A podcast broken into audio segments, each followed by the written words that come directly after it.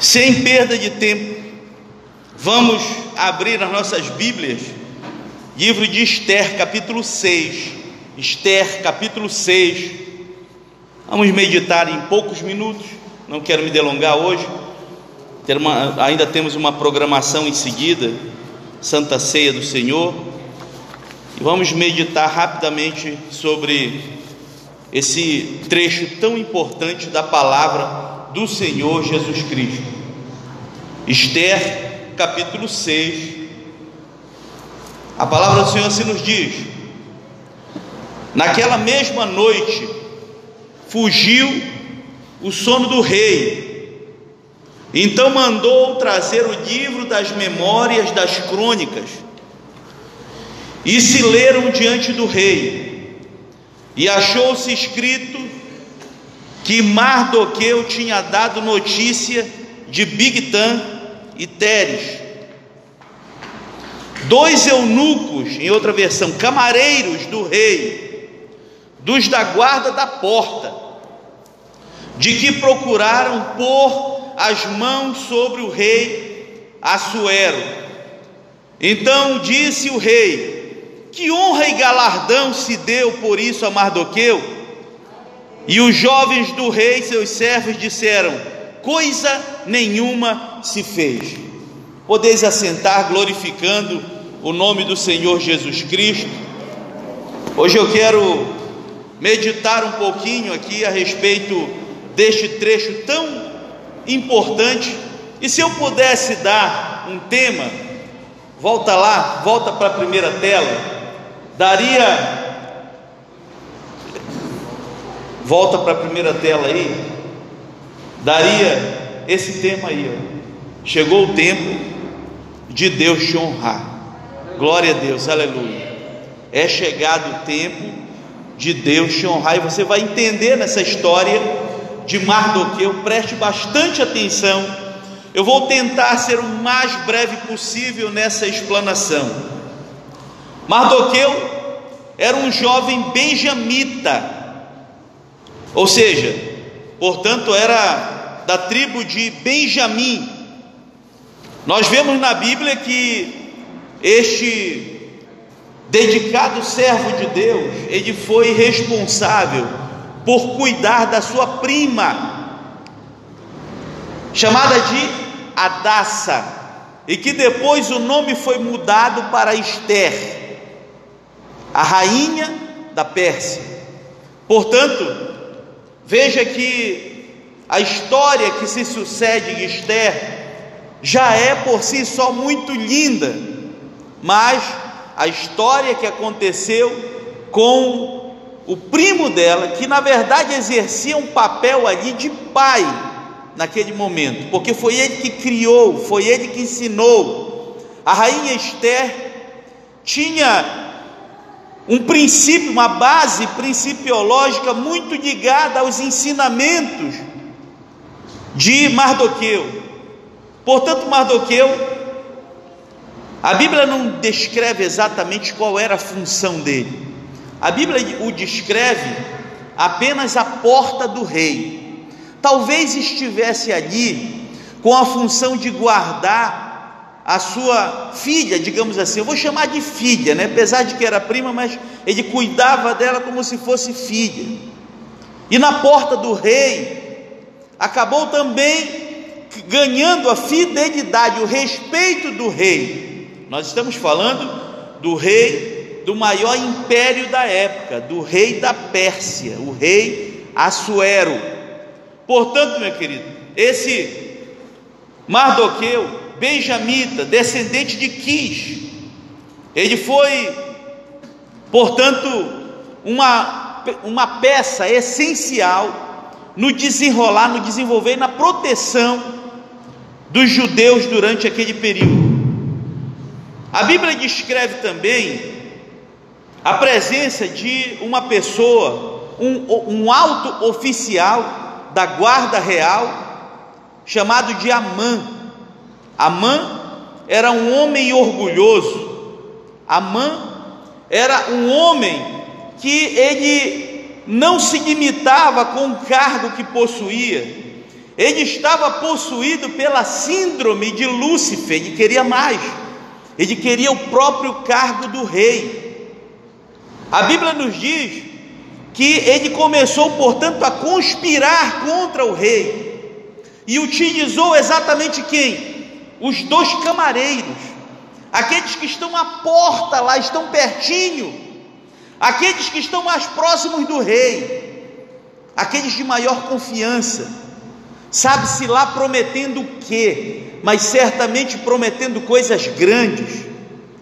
E então, aqueles dois que estavam sempre ali em torno, sempre próximo do rei, chamado de Bigtan e Teres, esses dois camareiros, esses dois eunucos, portanto de alta confiança, começavam então a sofrer uma lavagem cerebral feita por Amã, porque a ideia era destituir o rei do poder.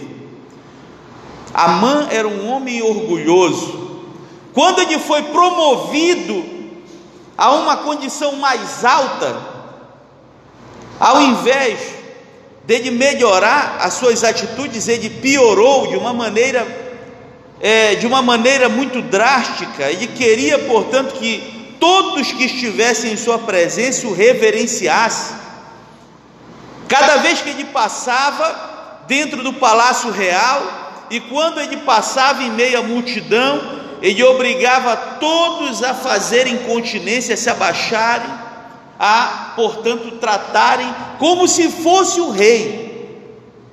E veja só, alguém, um desses, não fazia reverência quando ele passava, não se abaixava, não encostava o seu rosto no pó. Mardoqueu, porque ele era um servo de Deus e só adorava a Deus só reverenciava e só dobrava os seus joelhos a Deus. A Bíblia descreve que ele não saía da porta do rei. E lá, enquanto estava na porta do rei, pode avançar um pouquinho mais aí.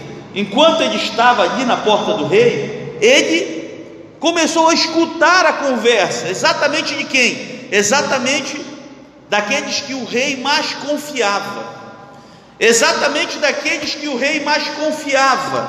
Bigtan e Teres estavam aqui tramando para assassinar o rei. E olha só quem estava lá na porta do rei, acompanhando tudo: um coração fidedigno, um coração fiel, um coração que ele sabia que se não fizesse nada naquele momento, eles iriam assassinar o rei.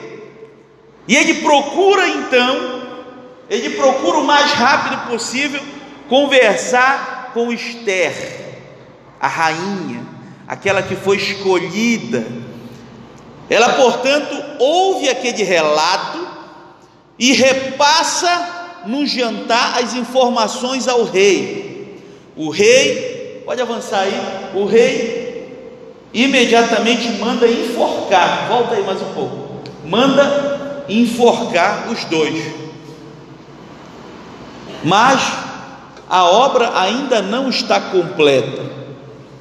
Ele mandou para a forca os dois que iriam matar o rei, mas faltava ainda quem tinha mandado matar o rei. E veja só, volta mais um pouquinho aqui. Amã, orgulhoso, Cada vez que passava, todos se ajoelhavam. A mãe simboliza exatamente o orgulho, a altivez e a trama do inimigo contra as nossas vidas. A mãe representa aqui, portanto, esse sentimento muito forte que existe em nossos dias. Há muitas pessoas que vão ser ou aparentar ser teus amigos ou colegas até o momento que Deus começa a te abençoar. Depois que você começa a ser abençoado, você vai verdadeiramente fazer uma triagem para conhecer quem são os verdadeiros amigos. Veja só, o orgulho, a altivez estavam tomando conta de Amã. E Amã, portanto, resolveu fazer mais, vendo que aos poucos o, aquele que sempre ficava à porta do rei ia ganhando a confiança, cada vez que ele passava ali, a Bíblia nos diz no capítulo 5 de Esther e no versículo 13, ele diz que apesar de tudo, apesar de, de toda a honra que Amã havia ganhado, mas diz aqui que tudo isso não o satisfazia. Por quê? Porque enquanto ele via aquele judeu Mardoqueu assentado à porta do rei, aquilo amargurava o seu coração. Olha a raiva dele. A raiva dele se direcionou contra Mardoqueu por causa da proximidade que ele começou a ganhar com o rei. E ele resolveu então fazer um plano maligno. Ele começou a arquitetar um verdadeiro genocídio para tentar matar os judeus de uma só vez, sabendo que Esther era judia, que aquele povo que ele estava era judeu, que Mardoqueu era judeu, para alcançar, veja o nível de malignidade, para matar o seu alvo, ele iria matar todo o povo judeu, ou seja, é aquilo que a gente chama na prática, né? Matar dois coelhos com um tiro só, era isso que ele queria. O grau de perversidade e má dignidade no coração de Amã era tão grande que ele convenceu o rei, o rei Assuero, a assinar esse decreto. E a Bíblia diz que Assuero, convencido, porque é, aí é, é, importante nós destacarmos isso, os conselheiros, o conselho, e quem faz isso exerce uma influência muito grande sobre o rei. E nessa terrível influência que Amã tinha é, em relação ao rei Assuero, ele conseguiu que o rei assinasse esse decreto. E ele assina o decreto mandando exterminar todos os judeus. Talvez até o rei não tivesse percebido ou perce é, entendido o alcance daquele ato, que aquilo iria provocar problemas e que iria matar o próprio Mardoqueu, e quiçá até mesmo uma das suas a sua esposa que é que é a rainha Esther. Mas a Esther estava lá com um propósito. A rainha Esther estava lá com um propósito influenciada, portanto, pelos conselhos de Mardoqueu, Mardoqueu chama a rainha Esté e diz: Olha, chegou o momento, ou tu vais exercer agora a influência que Deus te colocou aqui com esse propósito, ou todo o povo vai morrer. A Bíblia diz que ele ficou tão abalado e triste com aquilo que ele rasgou as suas vestes. E muitos dos que ali estavam também, muitos dos judeus, quando souberam do decreto, fizeram o mesmo. Mas Deus estava nesse projeto, glória a Deus, aleluia. E os planos do inimigo das nossas almas, que de acordo com João 3, 10, 10, diz que o inimigo das nossas almas não veio senão para matar, roubar e destruir. Mas dessa vez, Deus não permitiu que isso acontecesse de maneira nenhuma. Deus estava à frente e cuidando com as suas mãos estendidas sobre aquele povo. A rainha Esther vem e fala sobre e, e, e, e pede para marcar uma reunião, um jantar com ele, para poder revelar, para poder dizer: olha, quem está ao teu lado, quem te aconselha, está tramando e está conspirando contra ti. Foi ele que mandou aqueles dois matarem, tirarem a tua vida, porque até então ele não sabia. Mas veja que numa madrugada Deus tira o sono de Mardoqueu. Tira o sono. E a Bíblia diz que ele não consegue dormir. E ele então, na, durante aquele momento, ele vai lá fora e, e percebe: quem está lá fora? E só olha a mãe. Sabe o que a mãe estava fazendo lá no pátio, lá fora? Sabe o que a mãe tinha vindo fazer? A mãe tinha vindo pedir a morte de Mardoqueu. O ódio já havia consumido o coração de Amã e agora ele queria mais.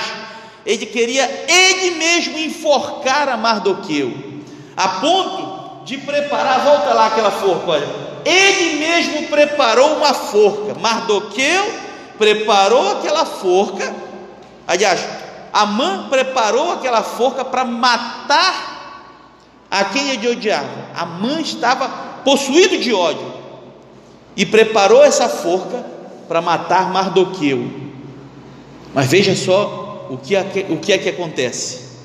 Veja o que acontece. A Bíblia diz que, enquanto ele não pegava no sono, ele mandou os criados dele: Olha, traz para mim os livros das crônicas dos reis.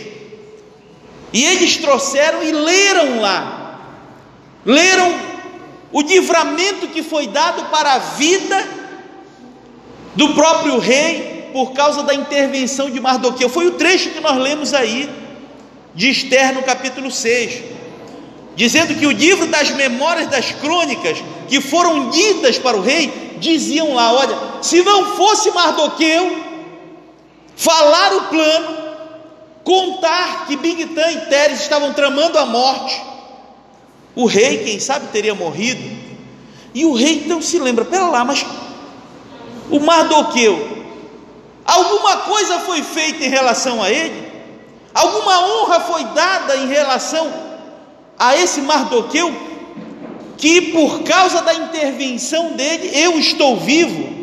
E os empregados dizem, no trecho que nós lemos aí, nada foi feito, rei. E aí ele sai pensando, então, ele vai lá para fora do palácio, e lá no pátio ele encontra com, com quem? Com Amã. O rei Assuero encontra com Amã. Amã tinha ido lá para pedir a morte para pedir o enforcamento, o enforcamento de Mardoqueu. E olha só como a coisa começa a mudar.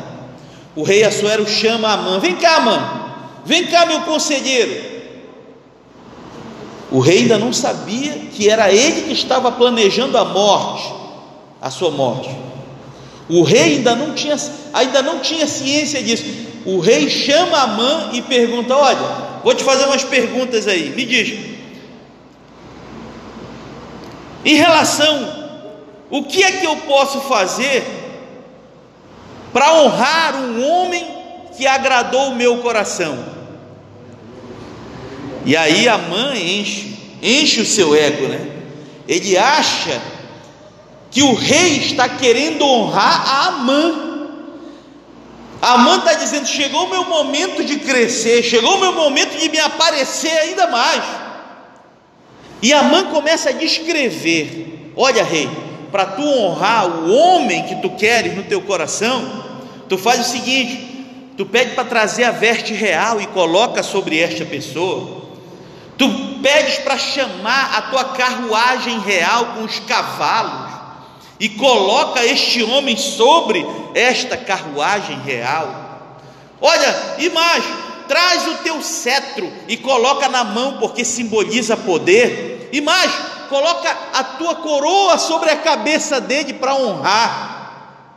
E ele talvez imaginando a mãe, é isso que vai acontecer. Eu estou aconselhando aqui, porque certamente amanhã de manhã eu vou estar em cima de uma carruagem desfilando pela cidade, e também, veja só, ainda pediu mais: que todos os príncipes, coloque-se um príncipe para puxar o cavalo, e para que ele vá à frente gritando: Assim se fará o homem de cuja honra o rei se agrada. Olha só. O rei então se aproxima de Amã, olha para ele e diz assim: Faz o seguinte, então esse projeto, gostei desse teu projeto, viu? Pois tu vais ser o homem que vai puxar o cavalo. E ele cai em si, entendendo quem será então. E ficou muito abalado com aquilo. A Bíblia descreve que ele ficou frustrado com aquilo. Faltava ainda saber quem era que iria em cima do cavalo, quem era que iria montado, recebendo toda aquela honra. Talvez ele pensasse, algum dos tantos príncipes e olha a resposta de Assuero: Mardoqueu, aquele ali que está sentado à porta do rei, aquele que estava sendo humilhado, aquele que com a sua humildade, aquele que com a sua fidelidade salvou a minha vida. Vai, te prepara, vai atrás do manto real. E ele foi para casa, diz a Bíblia que ele foi conversar com a mulher dele preocupado. Foi esperar amanhecer o dia. Imaginava que toda aquela honra e autopromoção que ele tinha criado seria para ele e agora é exatamente contra aquele que ele queria morte. Veja que a mãe estava ali para pedir o enforcamento de Mardoqueu. Não deu nem tempo de explicar. Como é que ele iria falar? Acabou, engoliu tudo. Agora não tem jeito. Agora ele vai puxar o cavalo. Agora não tem jeito, porque quando o rei resolveu honrar, aconteça o que acontecer, aquele será honrado. Fica de pé comigo nesse momento. E eu quero te dizer que é assim que o Senhor ele há de fazer contigo. Permaneça à porta do rei. Estar à porta do rei significa humildade, significa fidelidade. Ele estava à porta do rei porque muitas vezes ali ele orou pelo rei, porque por muitas vezes ele teve ali a oportunidade de conversar, e muitas vezes até quando a mãe passava por ali, e o ignorava. E quando a mãe começou a planejar a sua morte, a ponto de chegar a fazer uma forca, a construir a própria forca. Preste bem atenção. A mãe, agora que queria ser honrado, aquele que queria o seu ego insuflado, agora ele está naquela condição de puxar o cavalo, mas a história ainda não terminou. Porque nesse intervalo, a rainha Esther chega para o rei e explica o que de fato estava acontecendo. E quando o rei ficou sabendo da traição, ele, portanto, manda chamar sua guarda real e manda prender a Amã, e agora Amã vai ser enforcado na forca que ele armou para matar a Mardoqueu na forca que ele preparou para matar o seu inimigo, agora é lá que ele vai ser enforcado. Volta aqui um pouquinho, vai avança mais um pouco, vai, avançando isso. Olha só, volta aqui mais uma vez. Além, a, volta mais um pouquinho, volta um. Olha só, aqui vai Mardoqueu e aqui vai Amã, né? A intenção, projeto do inimigo era ir montado aqui, mas não foi, não era esse os planos de Deus. Deus muda os planos do inimigo para a nossa vida. Então veja bem, Isaías por isso diz: olha, os meus pensamentos são maiores do que os vossos pensamentos, e os meus caminhos são maiores do que os vossos caminhos. Deus está dizendo que até mesmo quando tu faz os teus projetos, até mesmo quando você se atemoriza, você tem que ter uma cautela, porque não é o que a gente quer, é o que Deus permite. E o que Ele quer é maior sobre a tua vida nessa noite, em nome do Senhor Jesus. Avança aqui, olha aí, olha só. E agora a forca que foi preparada para matar Mardoqueu, para acabar com aquele homem humilde, com aquele servo de Deus, as coisas se inverteram. Olha só, pode avançando, avança mais um pouquinho. É assim que Deus faz a quem Ele honra. Glória a Deus, aleluia. Portanto, muito importante a fidelidade. Por isso é muito importante a humildade. Por isso é tão importante nós compreendermos que não é o nosso querer, mas a vontade de Deus que é sempre melhor para a nossa vida. E eu quero te dizer em nome do Senhor Jesus, não sei se o inimigo tramou a tua morte, eu não sei se tramou para acabar com os teus projetos, eu não sei se tramou para acabar com a tua família, mas em nome do Senhor Jesus eu declaro que hoje é noite de virada. Hoje é noite de virada.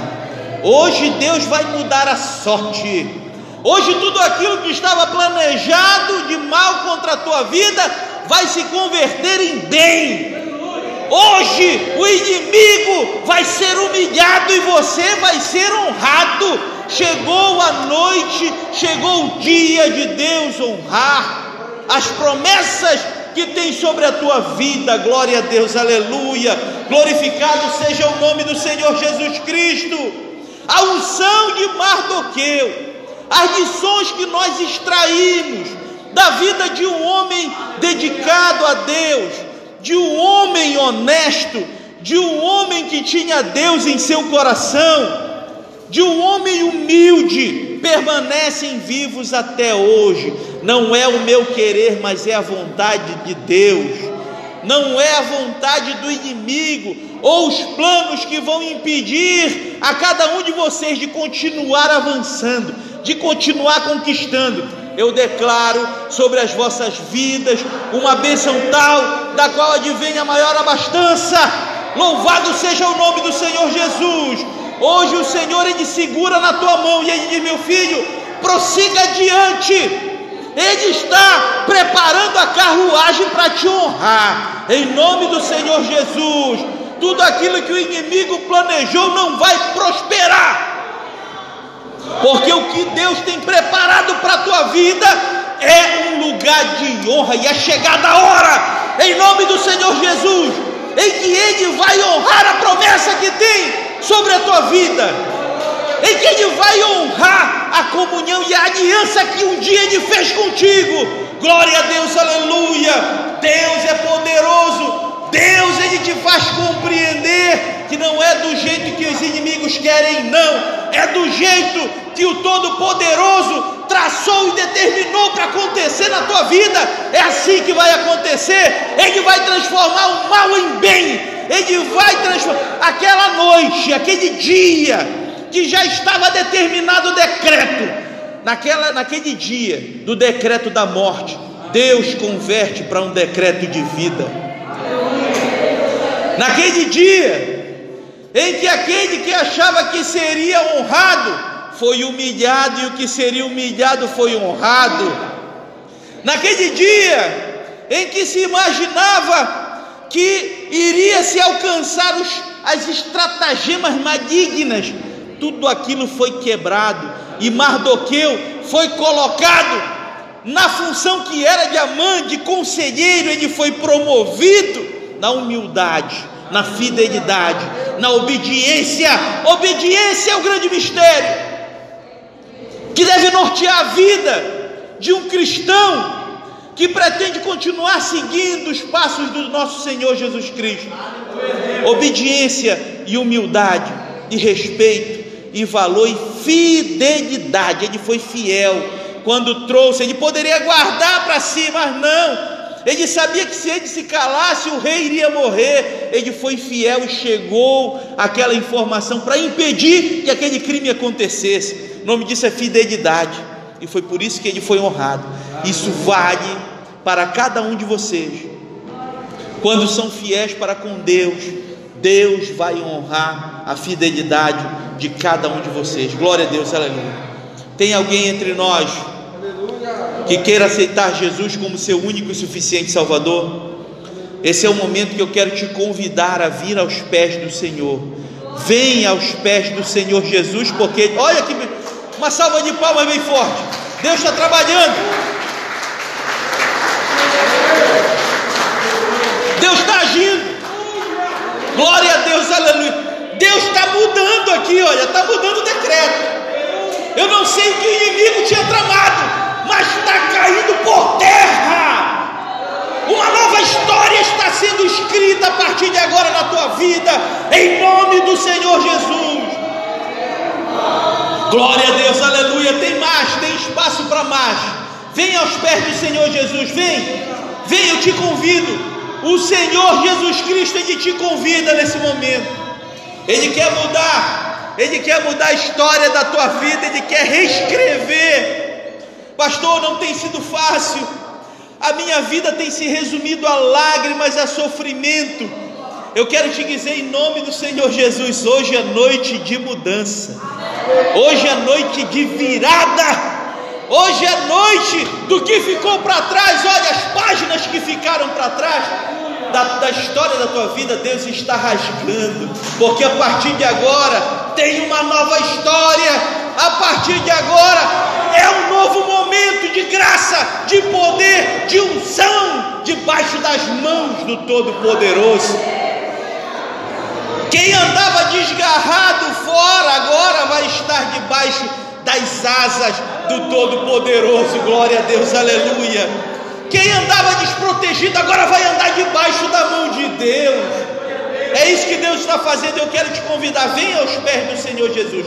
Se não há mais ninguém, nós vamos orar. Porque está tendo uma festa lá no céu. Está tendo uma festa lá no céu nesse momento. É bíblico. Nesse momento está tendo uma festa no céu, porque o nome está sendo escrito no livro da vida. Deus se levantou do seu trono e com a sua caneta de ouro está escrevendo o teu nome no livro da vida. Está tendo uma festa lá e está tendo festa aqui também. Glória a Deus, aleluia, que maravilha, que bênção. Eu tive a honra de realizar o casamento desse casal tão maravilhoso. E olha, eu estava orando constantemente por ti.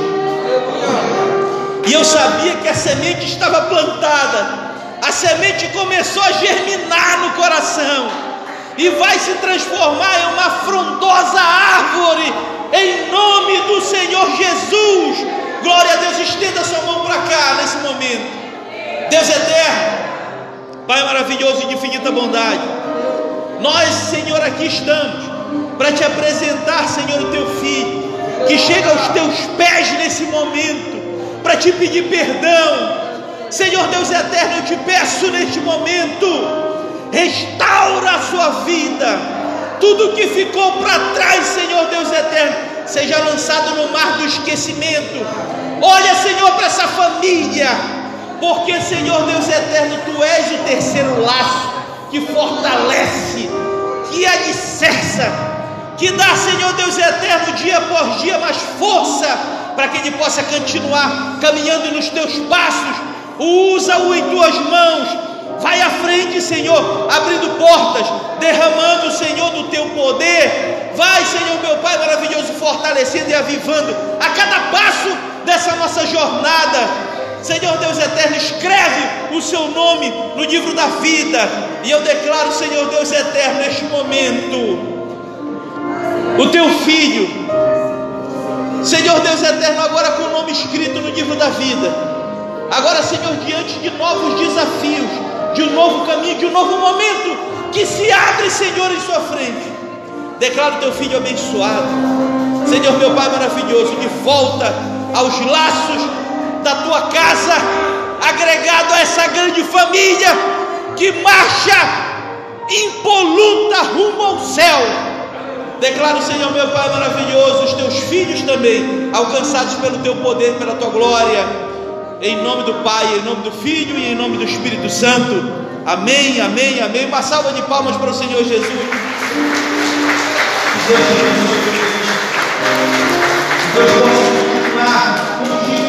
força.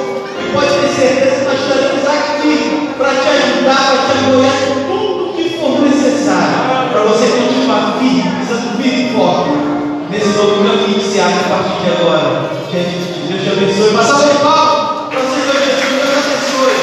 Glória a Deus, abençoe.